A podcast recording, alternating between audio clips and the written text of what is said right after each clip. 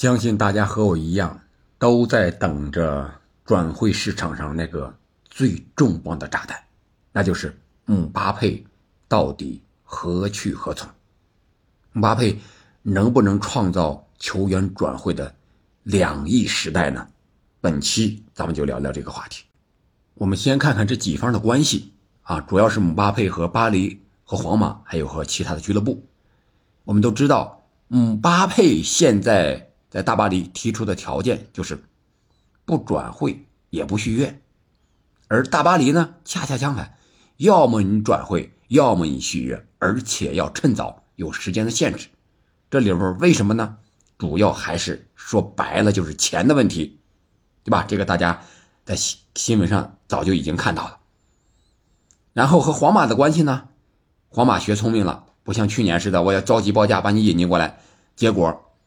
姆巴佩闪了皇马一回，这次皇马也最初是报价了，但是离巴黎的预期是很远很远，所以说现在皇马也有点按兵不动的意思，我就吃定你姆巴佩的儿皇梦了，你就向我这儿来，但是我希望的是明年的免签，而不是现在的两亿欧元的转会费。那这样的话，姆巴佩是不是有点骑虎难下了呢？我们来分析一下啊，从目前来看，除了皇马以外，还有沙特的球队也愿意引进姆巴佩，即使他知道只能让姆巴佩留一年，明年他想去皇马，人家也愿意，而且是高价。除了这之外呢，据说英超的利物浦呀、阿森纳呀，也和姆巴佩有一定的瓜葛，据说利物浦还报了两亿欧的报价。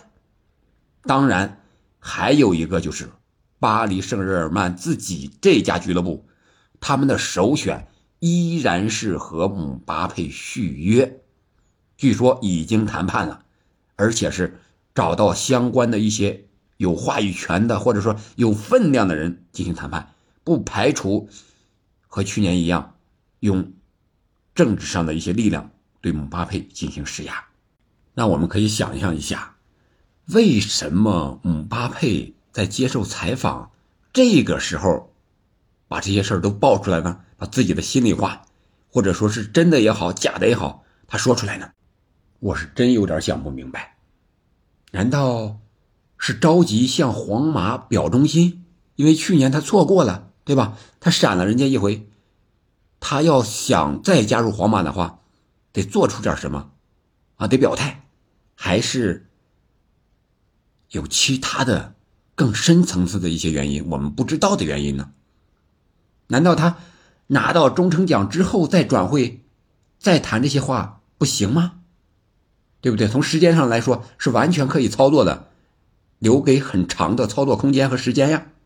还是和去年一样，姆巴佩这是一个谈判的策略，自己的胃口又涨了啊！你六七千万税后的年薪不行了，我看不上眼了。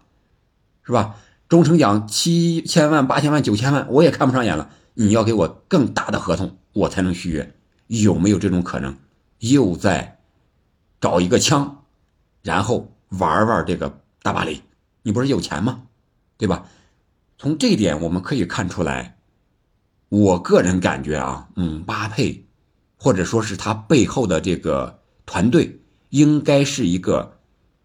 想办法让个人的利益最大化，说白了就是一个精致的利己主义者。这样的话，他自己在足球界，在这个圈子里，这个口碑啊，会越来越差。无论他最后的结果是选择和大巴黎续约，还是现在这个状态不转会不续约，还是按照自己的人生的规划，明年免签到皇马。我觉得，对姆巴佩来说，都是一个非常不好的事情。我们都知道，随着梅西远赴美国职业大联盟，可以说梅罗时代在欧洲五大联赛已经彻底的结束了，画上一个句号。梅罗时代，我们知道比拼的更多的是他们的数据，什么进球呀、助攻呀、五大联赛的进球数呀、欧冠的进球数呀、国家队的进球数啊、出场数啊。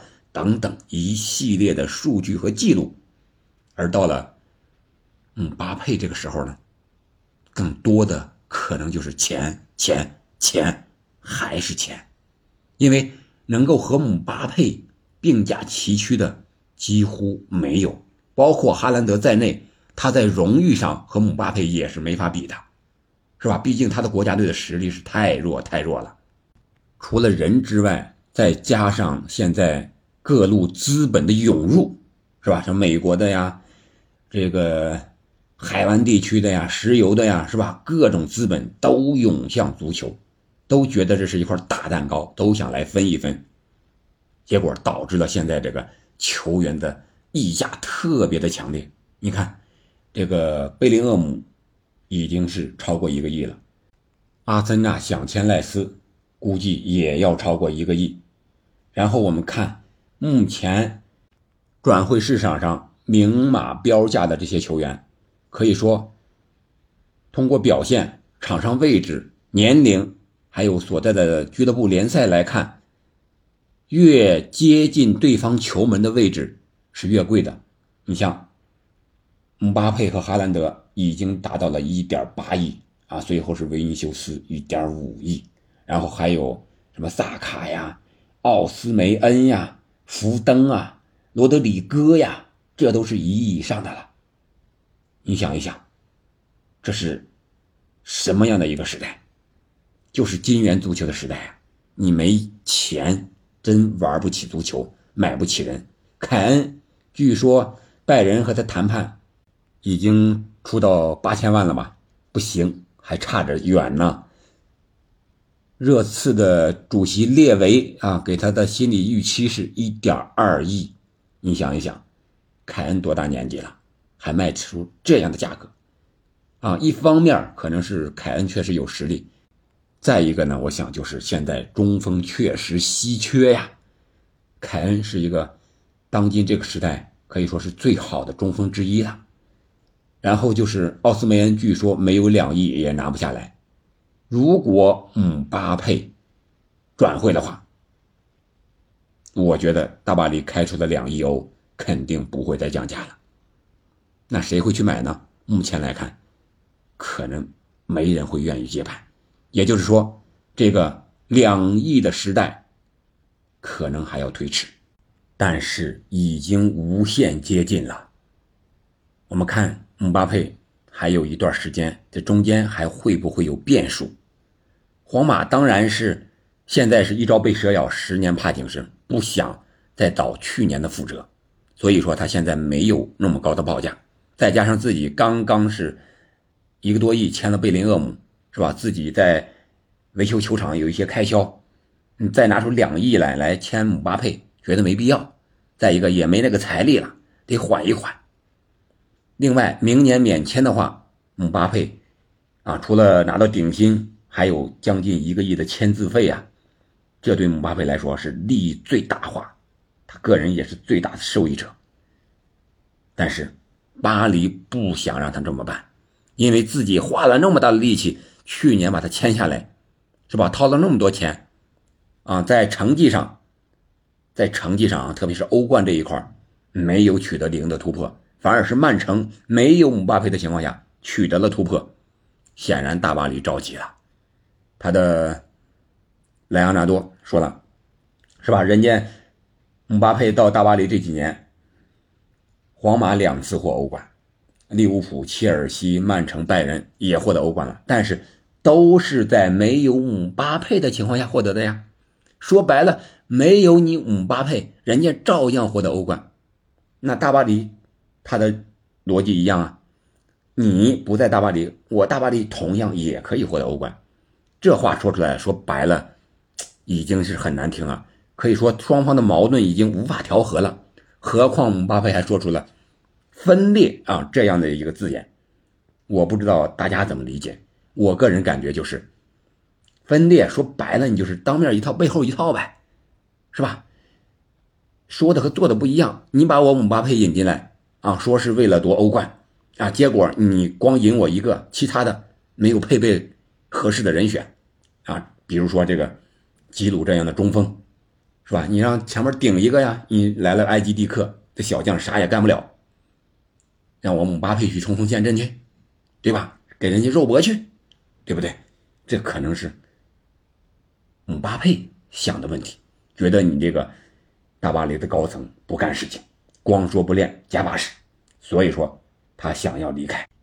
我之前在节目中也说过，我是力主啊，或者说是赞同姆巴佩来大巴黎，或者说在大巴黎多待几年，创造自己的记录。说白了就是夺个欧冠，这样的话他是开创大巴黎历史的人。